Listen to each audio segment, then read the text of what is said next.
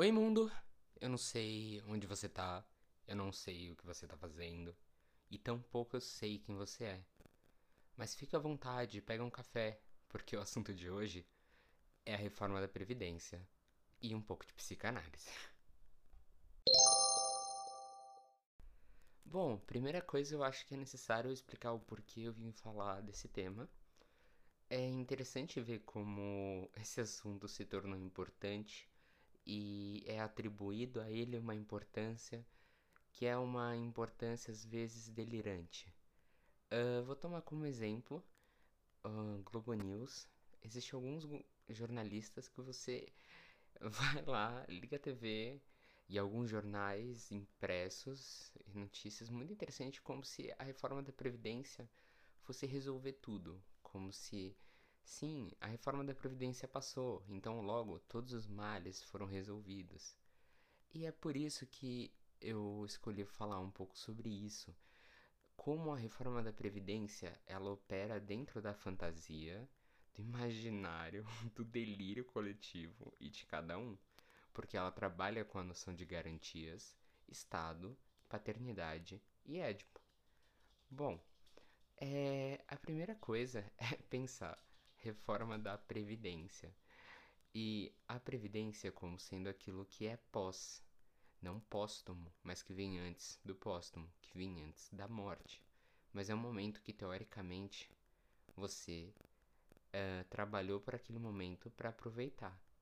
E é interessante que aqui a gente já levanta o quanto isso carrega um peso histórico, o quanto isso se associa com a noção do próprio capital, o quanto isso se associa com a ideia de que você tem que trabalhar muito, muito, muito, e aí depois, em algum momento, um momento muito esperado.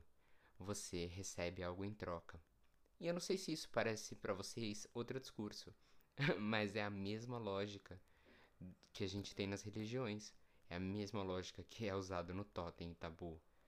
O Totem e Tabu também é um texto divino, porque chega-se a mencionar a noção do dinheiro. Porque o dinheiro tem a ver com sexualidade, tem a ver com poder. E o Freud já sabia disso, gente, 100 anos atrás. Então, esse momento de aproveitar, esse momento de, bom, eu trabalhei muito, eu corri, andei por aí e provavelmente eu abri mão de muitas coisas que eu gostaria de ter feito. Bom, capitalismo. então agora eu posso aproveitar. Então chega alguém e fala: Olha, então é que mudou os planos, tá? A gente precisa fazer outra coisa. Lembra aquele aproveitar? Que tal você fazer isso em um outro momento? E é muito interessante porque isso quebra essa noção da fantasia de um momento ideal. Por quê?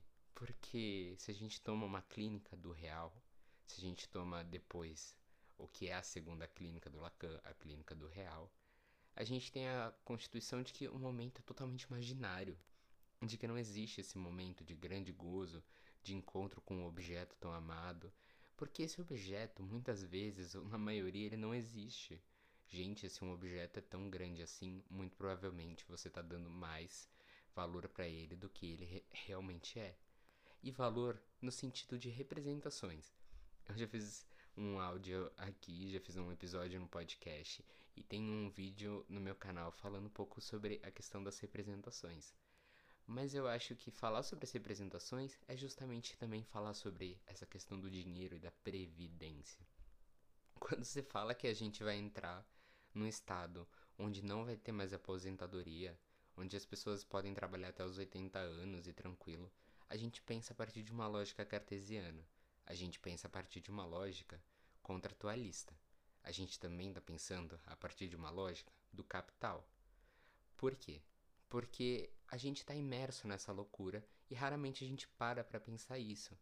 Mas vamos ser francos. Tem muitas carreiras, tem muitos empregos, tem muitos jobs e tem muitas vidas que elas não são na carteira de trabalho, que o dinheiro circula, mas o dinheiro não circula a partir da carteira de trabalho. Isso é interessante porque a gente vê em várias classes no sistema uh, classe enquanto, tipo, várias funções, vários empregos que tem uma extrema legislação, mas nem por isso ela deixa de ser diferente nesse aspecto.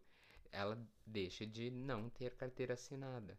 Carteira assinada é muito esse modelo mais antigo, contratualista, no sentido de que tem um contrato, tem uma carteira, tem direitos e garantias, que muitas vezes são ilusórios também.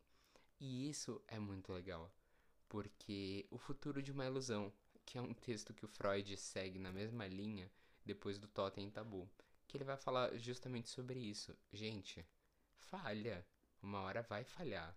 A noção religiosa, ela falha porque ela tem um furo. Porque toda resposta tem um furo, precisa ter um furo. E mesmo a noção religiosa tem um furo. E melhor do que isso é se a gente toma o Édipo. Bom, no canal tem mais vídeos sobre isso, mas eu vou ser bem breve. O, a questão do Édipo, enquanto quando o Édipo é resolvido, a voz paterna, a voz pai, ela é introjetada. As leis vão para dentro do sujeito. Ele não precisa de mais alguém ali dando as leis. E quando, gente, sempre é bom lembrar, quando se fala voz paterna, é uma função. Isso pode ser feito por mulher ou homem, tanto faz. Isso pode ser feito por qualquer criatura, tá ótimo. um, e assim, quando barra o sujeito, o sujeito precisa encontrar outras formas de gozar. E é interessante que a questão da previdência falha enquanto Estado que está falhando, porque existiria uma garantia, existiria algo ali que era perfeito. Tipo assim, como deu errado? Não pode dar errado. Eu apostei no Estado. Eu apostei a minha vida no Estado. Eu apostei muitos anos no Estado. E é mais interessante, porque eu apostei no Estado a partir da minha aposta no dinheiro. Então são duas apostas. E elas falharam. Elas falharam quando a pessoa diz para você: olha, precisamos mexer na previdência, precisamos mexer na sua aposentadoria. Talvez você precise trabalhar mais. E isso é muito sintomático na questão do quanto o trabalho é tomado não enquanto algo de criação, mas enquanto algo de punição, algo a ter que ser pago como sendo um custo ruim e não como sendo um investimento, um lucro, um benefício. E essa concepção de tomar como é muito importante a gente conceituar que isso também não vem do sujeito em si, da lógica do sujeito. Isso vem da própria operação do sistema. Não dá pra você pedir para alguém do telemarketing 6/7 que ficou ouvindo as pessoas gritarem o tempo inteiro com ela para ela amar o trabalho dela. Tipo, isso é impossível. E as mudanças que se fizeram nessa área, por exemplo, limitar a 6 horas por dia ou ter um intervalinho, são paliativos. Fizeram essas mudanças porque estava tão insustentável que fizeram algumas mudanças. Mas isso não significa que tornou a situação melhor. Isso não significa que tornou a situação menos pior. e é muito interessante que a reforma na Previdência chama justamente as pessoas a esse lugar de se responsabilizar. Bom, já que eu descobri que meu pai falhou, já que eu descobri que meu pai é falho, que essa é a grande concepção, né? Esse é o grande mote de crescer.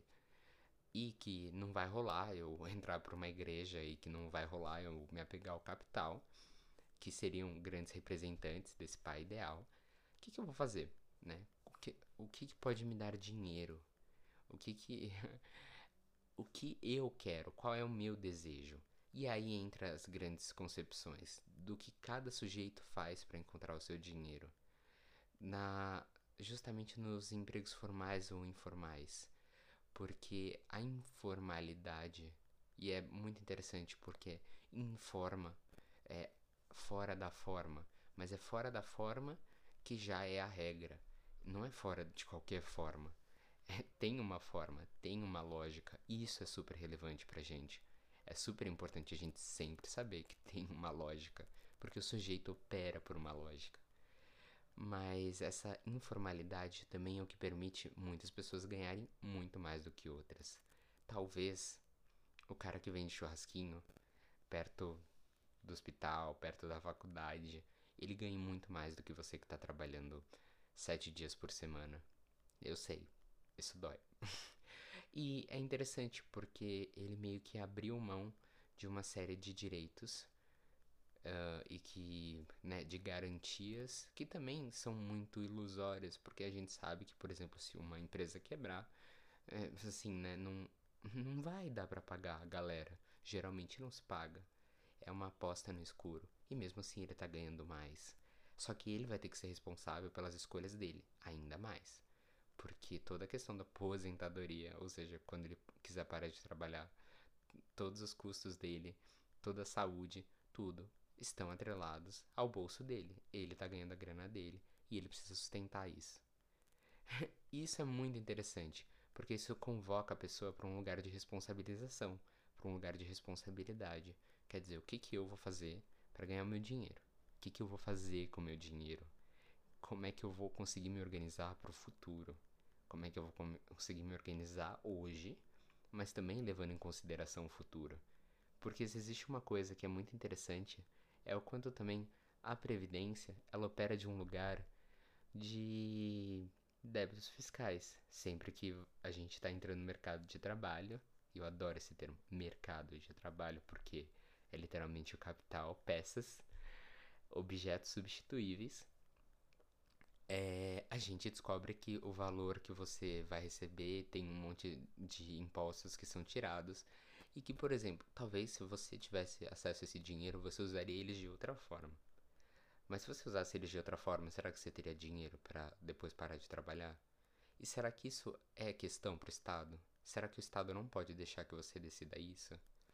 Eu gosto muito da psicanálise porque ela coloca uma série de fatores muito claros, assim, olha, gente, ponto, né? Não, não tem uma ilusão, não, não se iluda. Prazer, essa é a realidade. É, mas ela opera como uma ciência, uma ciência que em si ela não responde tudo. Porque toda ciência que responde tudo não é ciência, é delírio.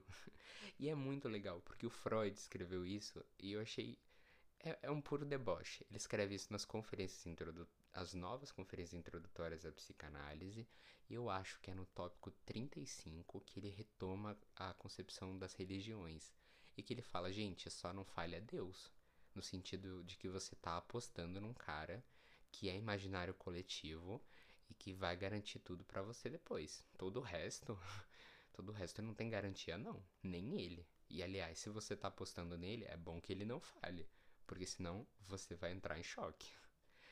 Então, é por isso que eu queria falar da previdência hoje. Eu acho que é muito mais levantar pontos, criar espaços vazios, vazios, vazios, para que as pessoas possam se perguntar o que elas pretendem fazer. Não nessa constituição de entrar numa fila no Yangabaú para tentar conseguir um emprego com salário mínimo para alimentar cinco pessoas, mas o que diferente elas podem fazer para conseguir dinheiro e como elas vão usar esse dinheiro no mundo, que tem a ver com energia, que tem a ver com libido, que tem a ver com a sua maneira de estar no mundo. E isso é demais. Gente, muito obrigado para quem ouviu até aqui. É... Quem gostou, não deixa de se inscrever na plataforma que você estiver ouvindo. Eu vou recomendar o meu canal, sim, porque, bom, Jabar é ótimo.